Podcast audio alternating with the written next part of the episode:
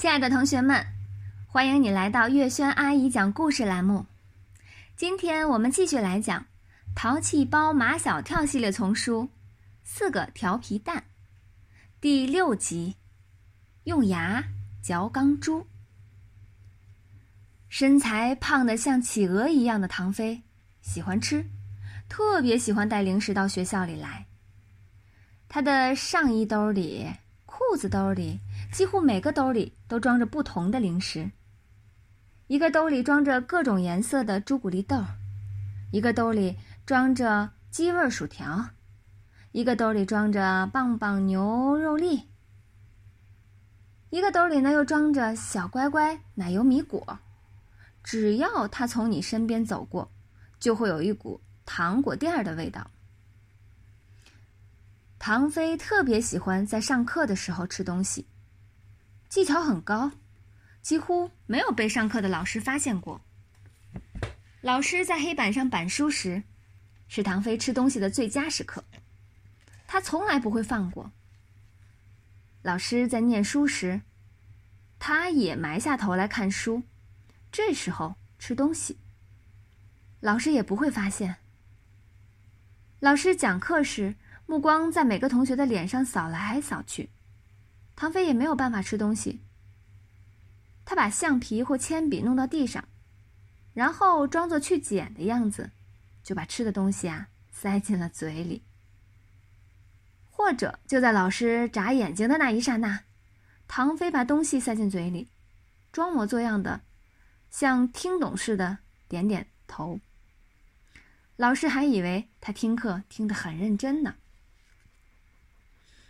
唐飞在上课时吃的东西，一般都是好东西，像奶油米果，像鸡味薯条，像朱古力豆。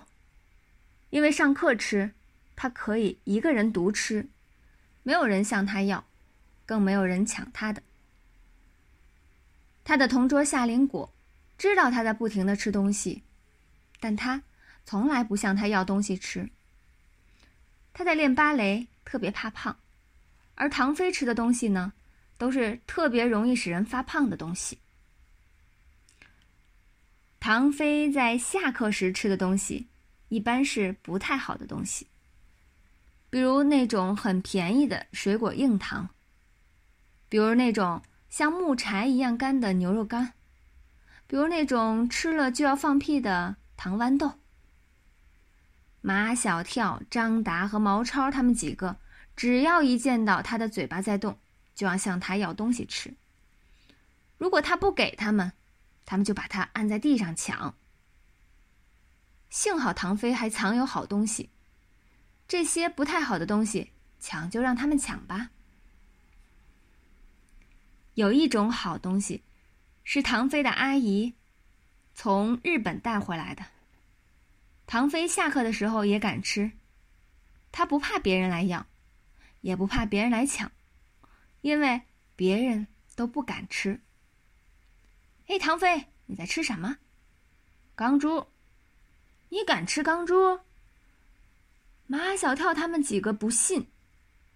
唐飞从裤兜里掏出一把钢珠来，你们好好看看，这是不是钢珠？哦。真是钢珠哎！几粒像豌豆一样大小的钢珠，在唐飞肉乎乎的手心里闪烁着冰冷的金属光泽。唐飞很潇洒的扔了几颗钢珠在嘴里，嘎嘣嘎嘣的嚼起来，还问张达敢不敢吃钢珠。张达不敢吃钢珠，虽然他的嘴巴很大，但是牙齿没有钢珠硬。嚼不动钢珠。唐飞问毛超敢不敢吃钢珠，毛超更不敢吃钢珠，他的几颗大牙都是蛀牙，补过的，哪里敢嚼钢珠？唐飞又问马小跳敢不敢吃钢珠，马小跳却问唐飞：“钢珠是什么味道的？”唐飞很不耐烦的回答他：“钢珠就是钢珠的味道呗。”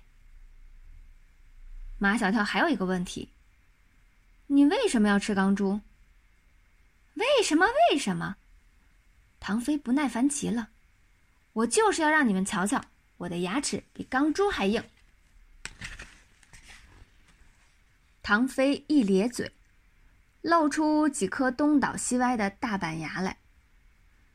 马小跳啊，对唐飞刮目相看了，甚至开始崇拜他了，就像他崇拜张达可以在脑门上敲鸡蛋一样，他崇拜唐飞可以用牙嚼钢珠。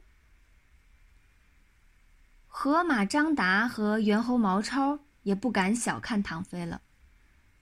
平时唐飞总是。像跟屁虫似的跟在他们三个后面，被他们呼唤来使唤去的。他们踢足球，他给他们扛书包；他们打水仗，他给他们看衣服。如果现在谁要使唤唐飞，他会扔几颗钢珠在嘴里，嚼得嘎嘣嘎嘣响，然后斜起眼睛，抬高了下巴看着你。谁敢嚼钢珠，我就听谁的。他们谁都不敢嚼钢珠，所以唐飞可以谁的话都不听。如果不是唐飞太得意忘形，把天机泄露给了夏林果，也许马小跳他们几个会对唐飞永远的崇拜下去。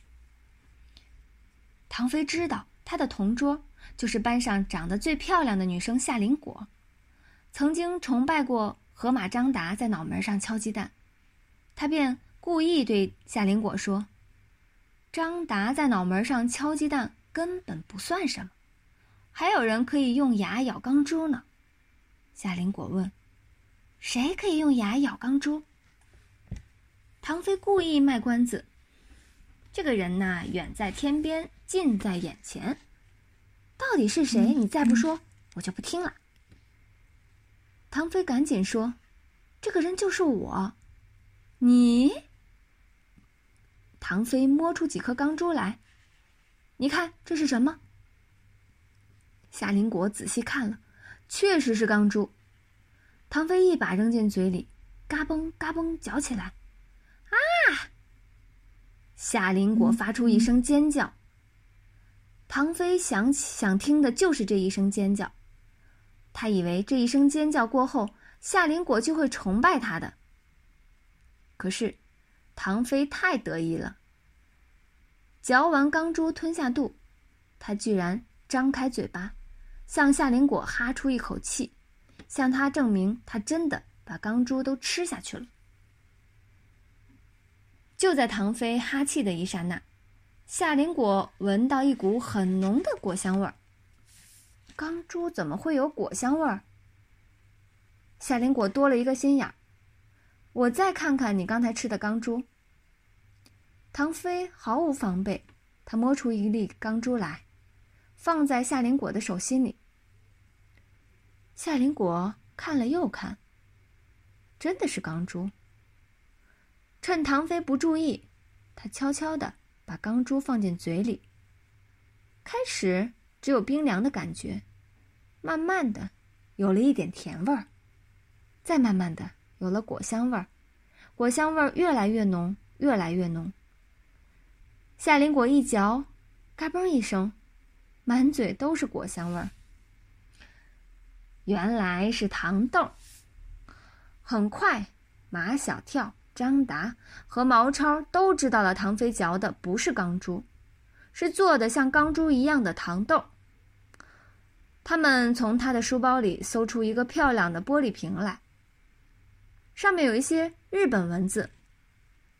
这是日本的钢珠糖豆。还剩半瓶子的钢珠糖豆被马小跳他们几个瓜分了，一把一把的扔进嘴里，嘎嘣嘎嘣，嘎嘣嘎嘣，大家吃的可开心了。好啦，同学们，我们今天的故事呢就讲到这里啦，感谢大家的收听，下一期节目再见。